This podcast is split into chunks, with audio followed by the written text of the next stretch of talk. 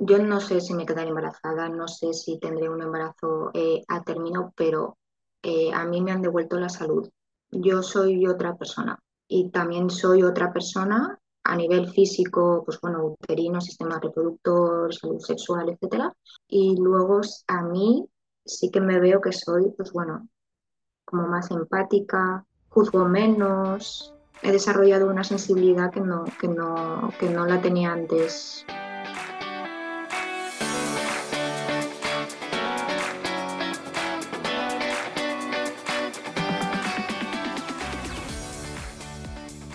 Bienvenida al podcast de Fe de Fertilidad. He creado este programa para que tú y yo podamos escuchar diferentes historias contadas en primera persona sobre las diferentes formas de crear una familia. No hablamos suficiente sobre los retos de la fertilidad. Damos por hecho que cuando estemos listas para tener hijos será fácil, pero no siempre es así. El camino puede ser largo, caro, confuso y lleno de dudas, desilusiones y dolor. Este podcast va de pérdidas gestacionales, de infertilidad, de pruebas y tratamientos de reproducción asistida, de donación de óvulos y esperma, de acogida y adopción, de crianza monoparental, de fertilidad LGBT, de la decisión de vivir sin hijos, de los costes económicos, del estrés que genera o del impacto que llega a tener en la felicidad, el bienestar o las relaciones. En definitiva, este podcast va de las formas menos tradicionales de formar una familia y cubre todas las experiencias sin filtros ni prejuicios. Los finales felices, las situaciones tristes que aplastan el alma y los que aún están en el limbo. Yo soy Isa, tu anfitriona, y espero ayudarte con este programa a descubrir que no eres la única y que no estás sola. Encuéntrame en Instagram con la cuenta F de Fertilidad. Escucha el podcast F de Fertilidad en tu app de podcasting favorita y suscríbete para no perderte nada.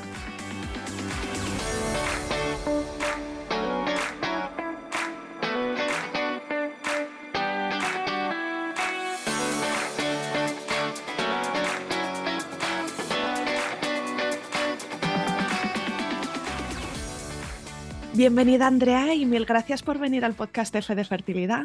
Muchas gracias Isa. Si te parece, cuéntanos alguna cosita sobre ti, cuántos años tienes, de dónde eres, dónde vives eh, y cuántos sois en tu familia. Vale, bueno, eh, yo soy Andrea, tengo 37 años, vivo en, Valencia, eh, soy ingeniera de profesión, aunque trabajo gestionando proyectos de, de innovación eh, mi familia somos mi, pareja y yo, aparte de bueno, mis padres, mis hermanos y tal, pero eh, no, no, tengo hijos todavía, tampoco estoy embarazada, espero que pronto, pero de momento eh, ahí estamos. Mm, estuve viviendo una temporada, un, cinco años en Madrid y bueno, por temas de, pues bueno, quiero crear una familia mm, en mi, en mi ciudad y tal y cual, pues nos, nos volvimos a Valencia.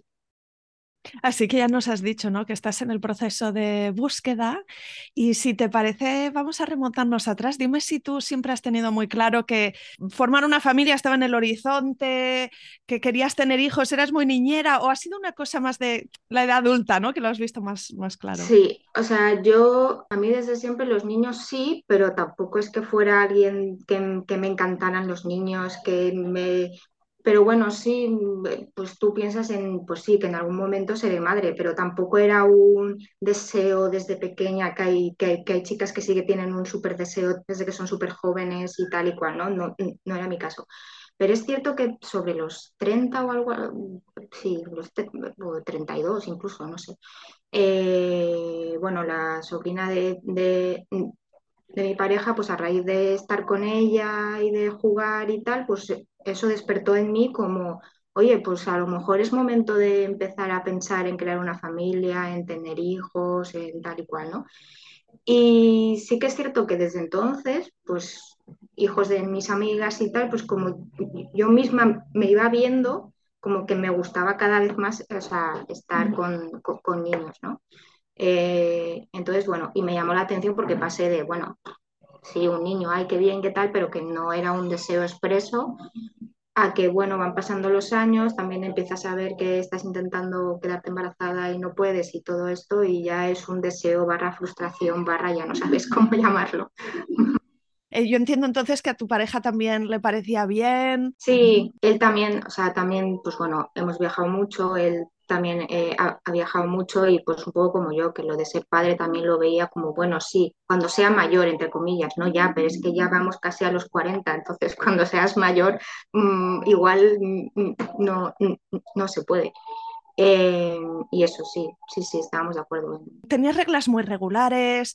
¿Tenías mucha conciencia de tu ciclo? ¿Habías tenido algún problema ginecológico? ¿Cómo entraste en este proceso? Eh, sí, o sea, yo esto lo sé ahora. Yo desde pequeña a mí me mejor la, la regla muy pronto, con 10, 10 largos, 11 años, y el recuerdo que yo tengo es de ser reglas muy abundantes, con coágulos, de una educación física me desmayaba cuando tenía la regla. Entonces, pues sí, y pues eso, mareos, flojera y tal. Y luego yo en 2015, bueno, un día tumbada en la cama, algo así, digo, uy, tengo un bulto. Y bueno, fui al médico de cabecera, de ahí me, me derivaron al ginecólogo, tal y cual, y resulta que tenía un, un, un montón de miomas en el útero. Entonces, yo por, no lo hagáis chicas, por favor, pero bueno, por la educación que he recibido, pues tú vas al médico cuando te duele algo, ¿vale? Entonces, pues yo el tema de ir al ginecólogo, pues sí, fui una vez con 20 años, no sé si fue otra con 20 y pocos, y ya luego fui cuando, o sea, cuando me encontré con el panorama de que mi útero está lleno de miomas.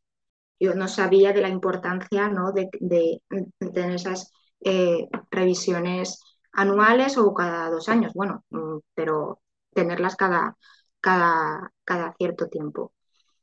Eh, entonces, nada, a mí me dicen, no, es que tienes miomas en el útero, tal y cual. Yo no sabía lo que era eso. Yo, o sea, y fue un poco todo pim pam, quieres ser madre, sí, tienes que operarte, o sea, como todo fue como muy rápido. Eh, tienes que entrar a quirófano, te tenemos que operar porque esto que no vas a poder ser madre, tal y que cual. Total, eh, para mí fue bastante traumático porque uno, mi primera cirugía, además era eh, tipo cesárea, o sea, me, me, abrieron, pues eso, y para una cirugía tú necesitas un preoperatorio, una electro, te tienen que hacer una prueba de anestesia, etcétera, etcétera. Mm. Y pues bueno, entre que es tu primera cirugía, que no sabes lo que es, yo en Madrid, mi pareja estaba también de, de forma eh, intermitente. Yo tenía amigos, pero bueno, no es mi ciudad y entre comillas me sentía un poco sola, ¿no? Un poco, se me hizo un mundo horroroso aquello que, o sea, horroroso, fue horroroso para mí. Y luego la recuperación, yo en la zona de la cicatriz, hasta un año, un año después, yo no dejé de tener sensibilidad. O sea, a mí me rozabas así y era como, no, no, no, no, no me toques.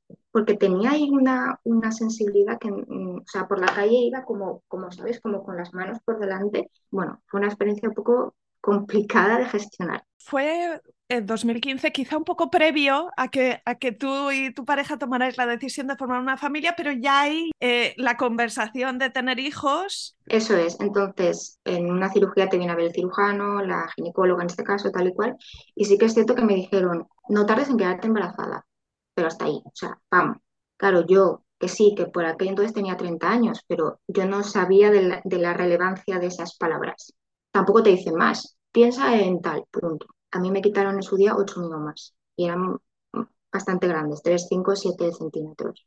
¿Qué pasa? Que una mujer que tiene tendencia a crear miomas es que es un no parar, o sea, porque empiezan a crecer y a salir y continúa creciendo porque es un tema eh, hormonal. Luego te das cuenta de que, pues bueno, hay alguna manera de gestionar esto, gestionando estrógenos, limpiando hígado, tal y cual, que puede ayudar a... A, a retrasar un poco el crecimiento. Correcto, eso es. Mm. Eso es. Eh, entonces, no tardes en quedarte embarazada, pam, así, claro, yo no entraba en mis planes por aquel entonces, recién llegada casi a, a, a Madrid, querer ser madre, pero bueno, yo lo tenía ahí, ¿vale? También me dijeron que tendría que ser a partir del año por el tema de la cicatriz. Yo empecé a hacer eh, revisiones primero cada, o sea, hice una a los tres meses, otra a los seis, a ver un poco cómo había cicatrizado todo y tal. Y es cierto que entonces creo que vi a, a, dos ginecólogas y que me dijeron, no tardes en quedarte embarazada, pero así, sin más.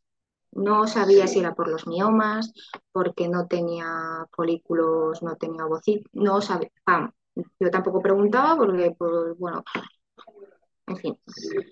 Empezamos a buscar en, en 2018, estoy ya con 33 y bueno, con menos de 35 años, tú te esperas el año de rigor que te dicen y, pasado el año fui a una, a una ginecóloga del seguro.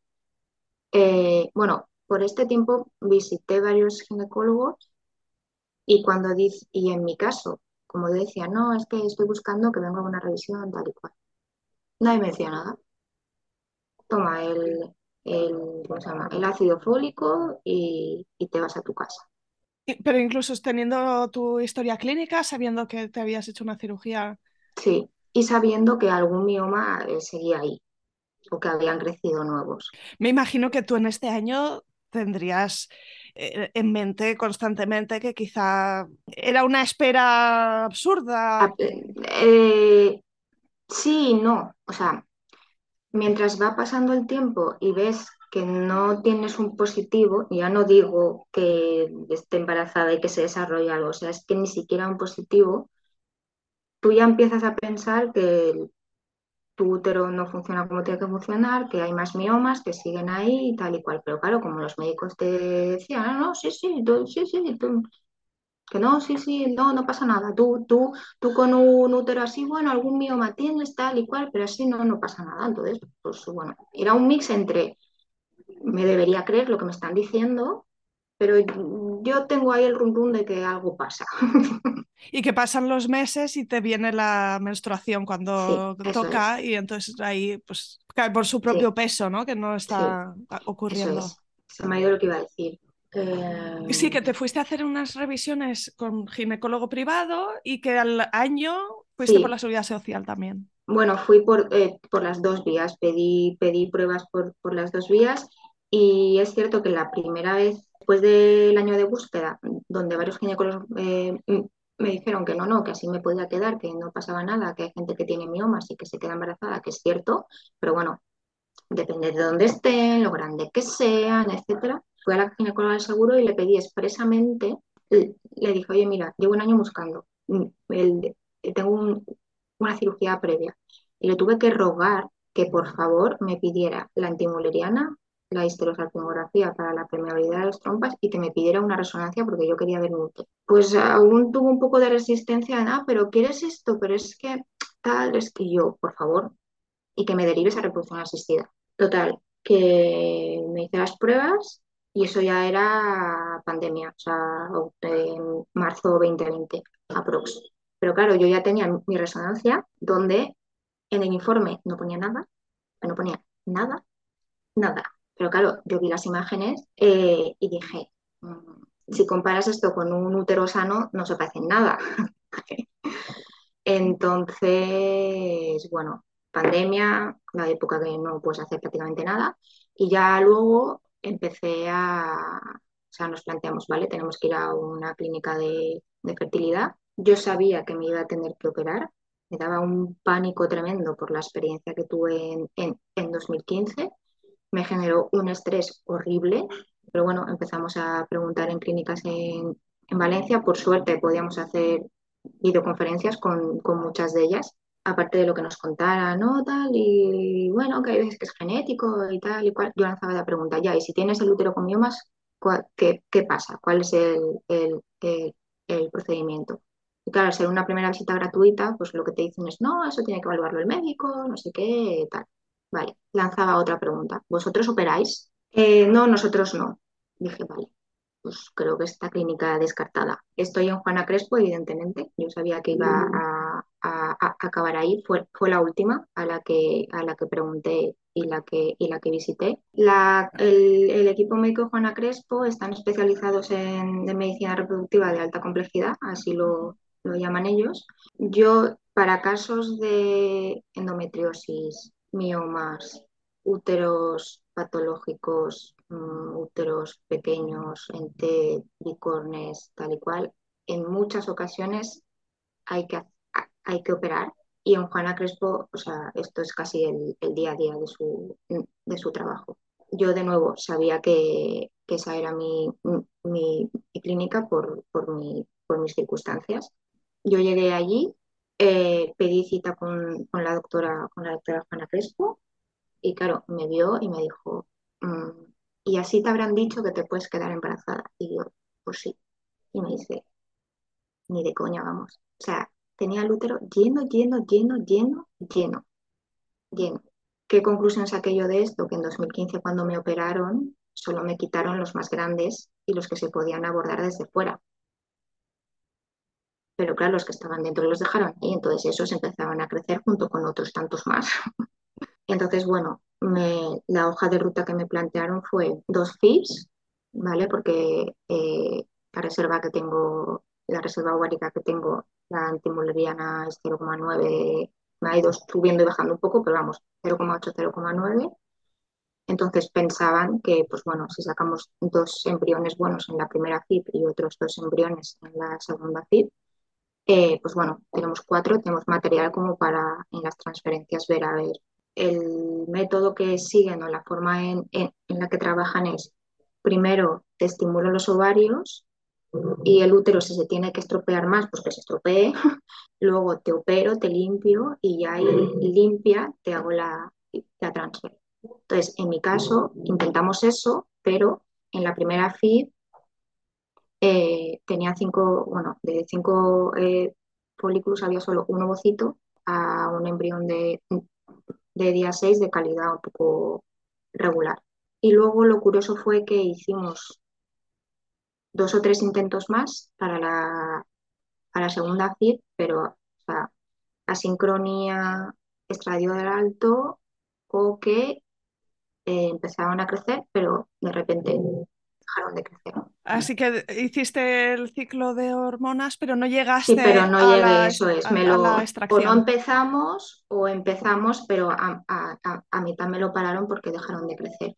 Probamos incluso a hacerme el, el- rejuvenecimiento ovárico o con el, con el plasma rico en plaquetas o plasma rico en factores de, de crecimiento, que en Juana Crespo lo llaman Revitalize. Y es cierto que vimos que crecieron más folículos, pero se pararon. Total, que la conclusión fue que tienes el útero tan lleno de miomas que el riego sanguíneo no llega a los ovarios. Entonces, claro, ahí le estamos dando eh, medicina para que crezcan y les estamos haciendo trabajar mucho, pero es que si no llega la sangre, si no se nutren y si no, claro, si no tal, pues es que ahí no, no, crece, ¿no? Entonces paramos y ya entramos a principio de 2022, me operaron en, en enero y me hicieron la misma, la misma intervención que en 2015, una, una miomectomía por la parotomía, que esto es tipo cesárea, te abren, y en este caso me eh, abrieron cavidad eh, eh, uterina. Eso significa, pues, bueno, aparte de abrirte abdominal, el útero te lo abren. O sea, te hacen como una cesárea completa, digamos. poder quitar los miomas, tanto los de fuera como los que están en el, en el músculo dentro. Entonces, me quitaron 34 miomas. O sea, eso es una barbaridad. Sería, sería una operación muy larga, seguro. Sí, eh, me dijeron que estuvo dentro de lo planificado, ¿vale? Pero sí, no sé si do- dos horas y media estuvieron ahí sacando bolitas, como digo yo. Y, y claro, tú lo has pasado esto dos veces. Mm, Sí, Si miras atrás, ¿qué, qué diferencias hubo entre la primera y la segunda? Y muchas. Primero, eso, todo el miedo que tenía yo de la experiencia eh, anterior, pero se me fue de repente. O sea, días antes se me fue. Y supongo que es, pues bueno, como ya te enfrentas a algo que ya conoces, ¿no? El preoperatorio, no sé qué, quirófano, entras andando, la anestesia, no sé qué, tal y cual, pues no me, o sea, no, no estaba excesivamente nerviosa, el, el típico nervio de, ay, si me pasa algo en el quirófano y todo esto, pero vamos, sin más. Qué importante es que nos expliquen de forma que podamos visualizar el paso a paso de lo que va a ocurrir, ¿verdad? Porque, a ver, una primera cirugía eh, y esperar que los médicos esperen absoluta confianza por parte de los Sí, pacientes, tanta que no hace falta ni explicarles las cosas. No, no, hace falta para nuestro, nuestro sí, bienestar. es. Y ahora, y ahora que dices esto, antes de, o sea, el día de la cirugía, tú tienes una consulta con el cirujano que te explica, no, bueno, pues claro, el abordaje va a ser así, tal. A mí me dijeron que a mis trompas en principio nadie le había hecho caso, ¿vale? Porque eran mis, ovarios y mi, útero, pero es cierto que el, el cirujano me dijo, que posiblemente, aunque tuviera bien las trompas, me las iban a quitar, porque en úteros llenos de miomas como el mío tienen que coser muchas veces cerca de las trompas o podrían coser cerca de las trompas y eso podría provocar primero obstrucción en las trompas que puede generar infecciones, hidrosalpis, etcétera, y dos, para prevenir ectópicos, porque bueno, estaban viendo que se estaban dando casos de que aún así, siendo FIR, pues que el empión al final se iba eh, eh, hacia la trompa.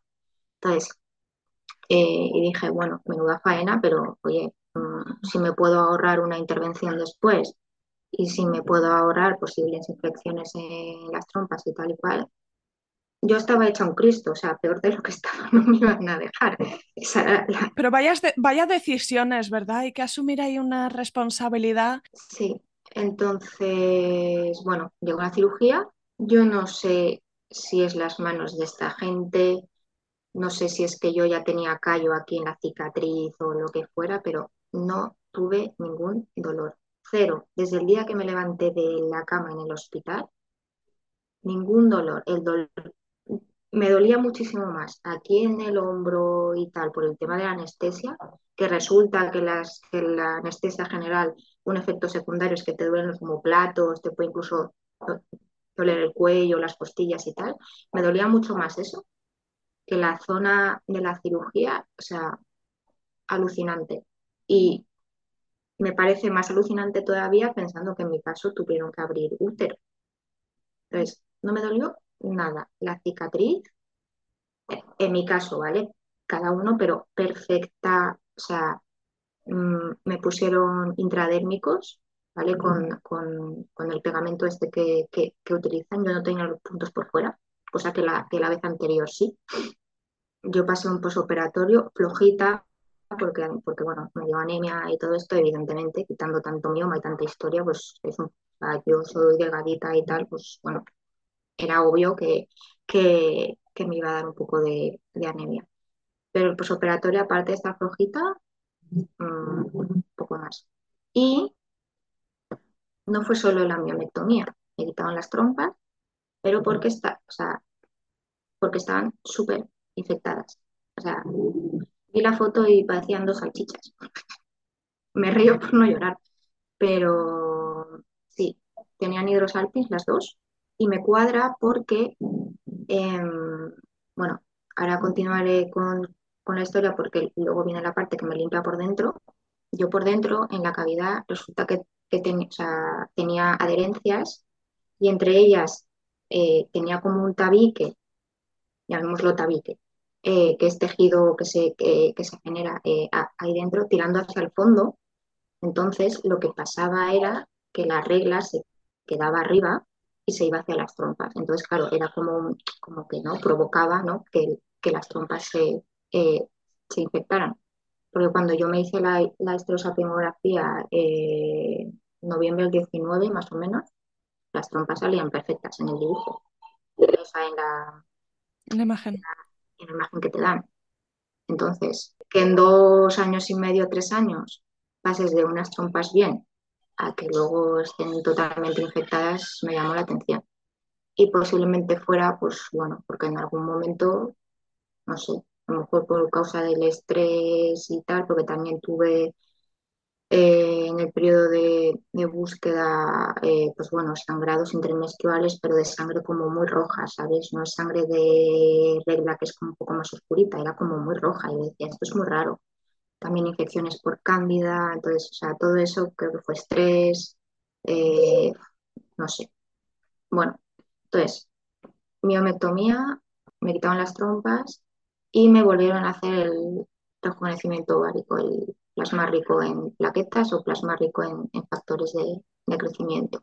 ¿Y había la misma recomendación de esperar un año no, antes? No, no, no. en este caso no era necesario. No, eh, en mi clínica normalmente, o a mí al menos, lo que me plantearon fue, si no recuerdo mal, la miomectomía, eh, a los cuatro meses histeroscopia y dos meses después la transfer. Pero entonces son seis meses desde una cirugía mayor, comparando ahora el plazo que me dijeron por aquel entonces, porque fue por la seguridad social, al plazo que dan aquí, en realidad es de casi año y medio ¿no? Para que tu útero se recupere. Y si piensas que la tripa empieza a crecer como a los cuatro o cinco meses, es cuando realmente ya se ve tal, más o menos cuadra, son más o menos 12 meses. Entonces, como teníamos pendiente esa segunda FIT, no me acuerdo si esperé cuatro meses, creo que fue menos, no sé si fueron tres, no me acuerdo. Pero bueno, eh, en un momento dado planteamos la, segunda FIT y sorprendentemente, claro, comparando con, la primera, eh, fue un éxito total. Me cambiaron medicación, tenía un par de folículos más centrales, los, los que tienes un poco al principio, y en, y en este caso siete folículos fecundaron seis o algo así, cinco embris y congelaron cuatro. Cuatro de calidad muy buena, buena. Entonces, tengo cinco embriones congelados. O sea, yo aún no me lo creo. Eh, claro, es evidente que la cirugía influyó, que ahora sí había riego sanguíneo hacia los ovarios y tal. Y luego el plasma rico en plaquetas, en mi caso, yo creo que también, porque lo que hace como, yo entiendo esto es, tú en una tierra seca necesitas regarla, ¿no? Y darle, y, y, darle nutrientes. Entonces, en, mi caso, primero le has dejado que el flujo sanguíneo, al quitar todos los miomas, llegue a los ovarios y luego, al meterle las, los factores de, crecimiento, le has dado como nutrientes, digamos, para que, oye, a ver si despertáis un poquito, ¿no? y, y, podemos eh, con, con, la medicación a ver si conseguimos que pues, bueno, crezcan más o que crezcan al menos mejores. Wow, ahí es donde está la magia de la ciencia, ¿verdad? De que, de que se hayan ido investigando cosas y que se puedan afinar los tiros para no hacer perder el tiempo a las mujeres que están en este proceso y también para no hacerlas sufrir innecesariamente. Sí, Entiendo también que cuando, cuando este segundo ciclo de estimulación te dio ese buen resultado, sentirías una satisfacción enorme de que el esfuerzo que estoy haciendo me está acercando a lo que quiero, o sea, no ha sido para nada. Sí, además que, o sea, mm, todo esto se une a cambio de hábitos, cambio de alimentación, deporte, ejercicio de fuerza, empecé a ir a suelo pélvico, que lo he notado muchísimo por el tema de la cicatriz, pero también, pues bueno, por el tema de que me he dado cuenta de que, pues bueno, los miomas bloqueaban el flujo sanguíneo hacia los ovarios, pero a nivel vaginal también pasaba algo. Entonces, o sea, no has, ha sido, evidentemente, en mayor porcentaje el tema de la cirugía, el tratamiento y tal y cual, pero que a veces, pues bueno, hay que también unir muchas otras cosas, reducir el estrés, terapia si es necesario, mm, ¿sabes? Mm, entonces, bueno, yo no salgo de mi asombro. Mm, y algo bueno, cuando teníamos que parar, hemos parado. O sea, si te tengo que parar una estimulación, te la paro. Si no tenemos que empezar, no empezamos. A lo mejor empezamos por probar, pero si hay que pararse, se para. Y eso a mí me, me ha gustado, porque a mí me da la sensación de que a veces pues bueno, tú entras en estos tratamientos y es como, ah, no, o sea, esto es pim, pim, pim, pim, sea lo que sea. Pues si tienes tres folículos, pues tres. Si tienes 80, pues, o sea, si tienes 20, pues 20. También es cierto que, bueno, en mi caso, tampoco íbamos, o sea, folículos los justitos. Y bueno, pero entonces se hizo el intento de ver si podíamos hacer trabajar a los ovarios para luego no estropear al útero con hormonas, no se pudo porque ahí no crecía nada y yo me alegré de que pararan porque es cierto que hubo una estimulación que, me, que, la decisión fue, tú decides, tenemos tres, ¿sabes qué hacemos? ¿Vamos a punción o paramos? Y yo decidí, no, paramos. También decir que yo he probado protocolo, eh, protocolo de estimulación corto, largo, con con un tipo de hormonas, con otros, tal y cual. En mi caso ha sido limpiarme el útero y los ovarios han, trabajado muchísimo mejor. Y Andrea, entiendo que, ha tenido que ser una decisión económica importante, ¿no? Porque ya desde el principio sabías que entrabas en un compromiso de dos ciclos, de una cirugía que es por lo privado. ¿Cómo, cómo vives este lado, ¿no? Este, este hecho de que es un esfuerzo económico importante y que es una apuesta un poco eh, sin garantías. Hmm. Eh, a ver, nosotros hicimos números antes de incluso tener el, fue antes de tener el presupuesto de la clínica, no, sería después. Hice números tirando por lo alto. Claro, mi, mi pareja me decía, pero es que no nos vamos a dejar aquí tal si, si esto no va. Pero claro, yo que soy la que lo estoy viviendo realmente, es como, pero es que por un poquito más llegamos a esto, pero es que por un poquito más, o sea, como que ves que ya, que ya, que ya llegas y que solo tienes que pagar un poquito más. También es cierto que aún no hemos cumplido esa estimación de presupuesto que teníamos. ¿vale? Entonces, cuando lleguemos a ese punto, si las cosas no van como tienen que ir, pues a lo mejor hay que tomar una decisión qué hago con esos embriones. Y luego, pues, a ver, mmm, teníamos el dinero ahorrado, pues bueno, por llevar trabajando tiempo y tal, pero es cierto que es un, esfuerzo importante. También por otro lado piensas, bueno, si no lo gastas en crear una vida, ¿qué, más bonito hay que esto que, sabes que gastártelo, yo que sé, por decir algo, pues en un coche, bueno, un capricho así. Cada uno evidentemente se gasta el, el dinero donde quiere. Y luego, no he visto nada raro, ¿sabes? En el sentido de, pues que la clínica te diga, no, pues ahora tienes que hacerte un tratamiento de, no sé qué y son 1.500 euros. O, o sea, no he visto que me hayan propuesto nada que no, que no tenga sentido. O sea, que, que no me he sentido engañada, ¿vale? Hablando, eh, eh, hablando claro, eh, por la parte económica. Y luego yo también decir que que no lo he dicho antes, pero en el proceso de búsqueda, como yo ya me veía que íbamos a acabar en una clínica de reproducción asistida, yo leí mucho, muchísimo. Y sobre todo eh, me hice una cuenta en Instagram para, leer experiencias de otras chicas eh, que habían pasado, que no y tal. Entonces, cuando visité clínicas, yo pasé por la seguridad social y eh, mi pareja me decía, no, probamos aquí y tal y cual. Y yo, no, yo no voy a perder el tiempo yo no voy a perder el tiempo. O sea, yo de ver a otras chicas eh, pasar por, esperar la lista de espera a seguridad social, eh, probar eh, FIPS, transfer y que no funcione y tal y cual. Yo sabía que el problema era mi útero. A lo mejor hay otras cosas, ¿vale? Que, bueno, pero en mi caso era el útero. Entonces, un útero patológico que no servía absolutamente para nada, pero para nada. Mm, yo tenía claro que o me operaban o ahí no había tía. Entonces, en la seguridad eh, social no me ofrecieron esto, me ofrecieron esto como última opción después de las inseminaciones y después de las FIPS. Y en las otras clínicas, pues bueno, eh, Ana Crespo me da mucha más confianza porque es pues eso, ¿no? que es, el pan de cada día para ellos.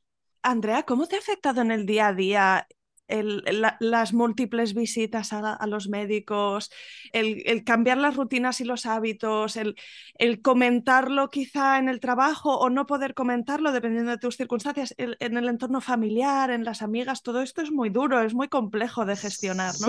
¿Cómo lo, has elegido llevar tú y qué, qué has aprendido, qué consejos eh, han funcionado para ti o querrías compartir?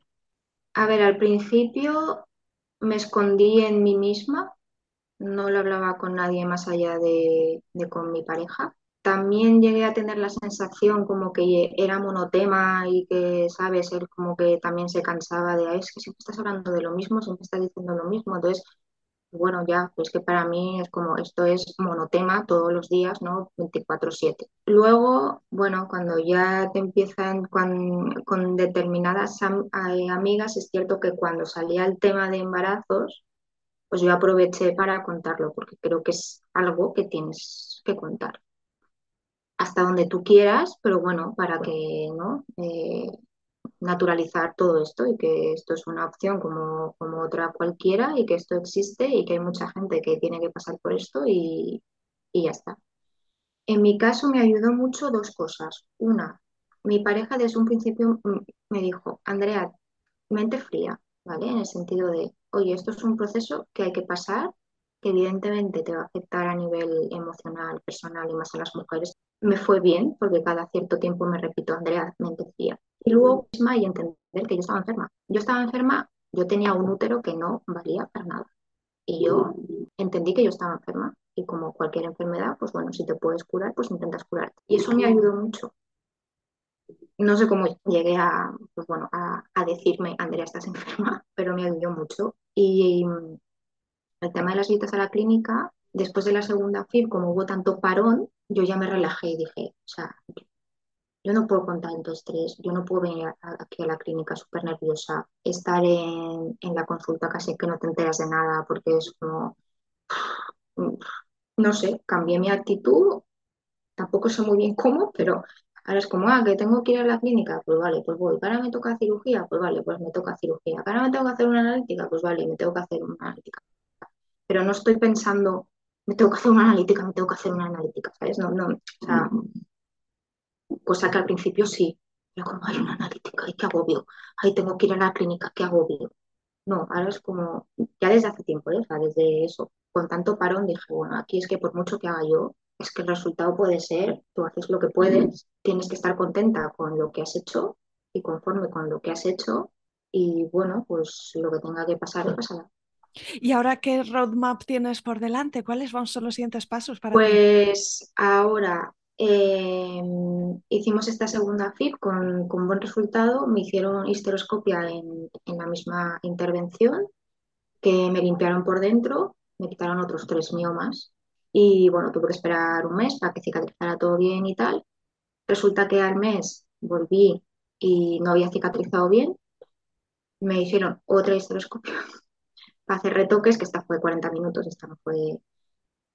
Y me hicieron el plasma rico en plaquetas en el endometrio, porque te lo pueden hacer en los ovarios y te pueden hacer en, en el endometrio. Y ahora mismo estoy en espera hasta la semana que viene que tengo que volver a la clínica para ver, pues bueno, si ha cicatrizado bien o no, hay que hacer algo más de cara a preparar ya para la transfer. La primera transfer, que bueno, ya veremos. ¿Tú te sientes lista para entrar en esa fase del proceso?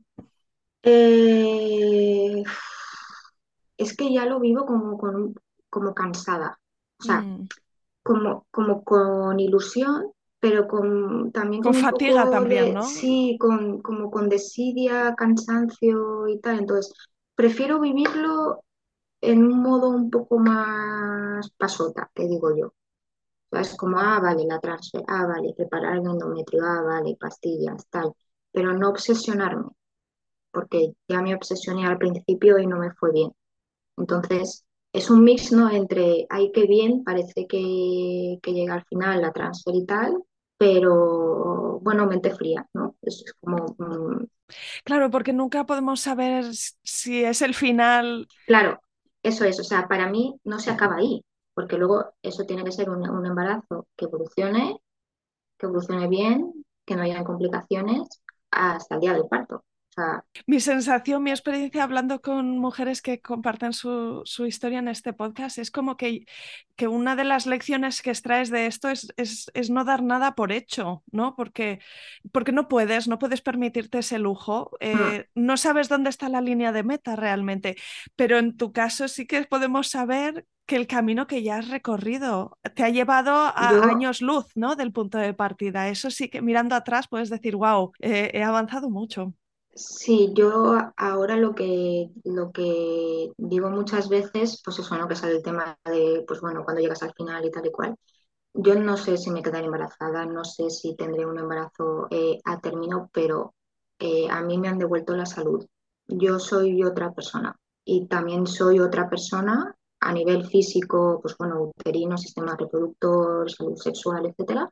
Porque como te he dicho, a nivel vaginal también me influyó no sé el qué, el estrés, el flujo sanguíneo también que no llegaba, no lo sé, pero lo pasé mal con infecciones y demás. Y luego a mí, yo personalmente, sí que me veo que soy, pues bueno, como más empática, juzgo menos, no sé, por esa parte creo que he desarrollado una sensibilidad que no, que no, que no la tenía antes. Y no solo con, con esto, sino con cualquier enfermedad en general y lo típico, y, y, y, lo típico de, pues, no sé, ay, oye, tal, o que tengo cáncer, o que, no sé, o que soy diabético y tal. Ah, bueno, pero eso nada, la medicación, o ah, bueno, eso te operas, o ah, la quimio, no te preocupes, ¿qué tal? Eh, no, estás ahí, acompañas, escuchas, abrazas y ya está. y valorarnos mucho. O sea, em, pasas por cosas y decisiones que tienes que tomar eh, a todos los niveles que, que, la tomas muchas veces sin, eh, ah, pues esto, ah, pues, pues sí, esto, ya, pero es que mira todas las decisiones que has tomado, que nunca hubieras pensado que, es, que, se te iban a, a, a poner delante. Entonces, bueno, pues te estoy muy agradecida, Andrea, por compartir tu relato y no sé si hay alguna última cosa que querrías decirle directamente a las mujeres que nos están escuchando, que seguro que han estado atentas hasta este último momento. Bueno, yo decir que en temas de infertilidad, recordar que el útero es el 50%, porque, bueno, en principio parece que solo es tema de calidad ovocitaria cuando llegas a una cierta edad, pero es que el útero también se hace viejo, hablando claro. Entonces, pues bueno, cuando no hay diagnósticos, que muchas veces no los hay, que piensen que a lo mejor, bueno, los abortos o no quedarte embarazada o tal, puede ser por úteros patológicos o por trompas infectadas. Luego hay otros temas, está el tema inmunológico, desajustes hormonales y todas estas historias, ¿no? Hay un montón de cosas que seguro que otras chicas pueden, pueden abordar estos, estos temas mucho mejor que yo, pero yo quería trasladar, por favor, la importancia del útero.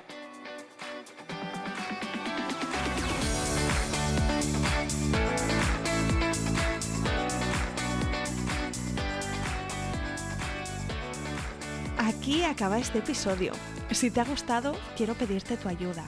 Ayúdame a dar visibilidad a historias como la de hoy Recomiéndale a alguien el podcast F de Fertilidad. Ayúdame con esta misión de arrojar luz sobre experiencias reales para que más personas encuentren y escuchen este programa. No dejes de escribirme un mensaje directo en Instagram. Mi cuenta es F de Fertilidad y me encantará saber de ti. Cuídate mucho, nos vemos la semana que viene.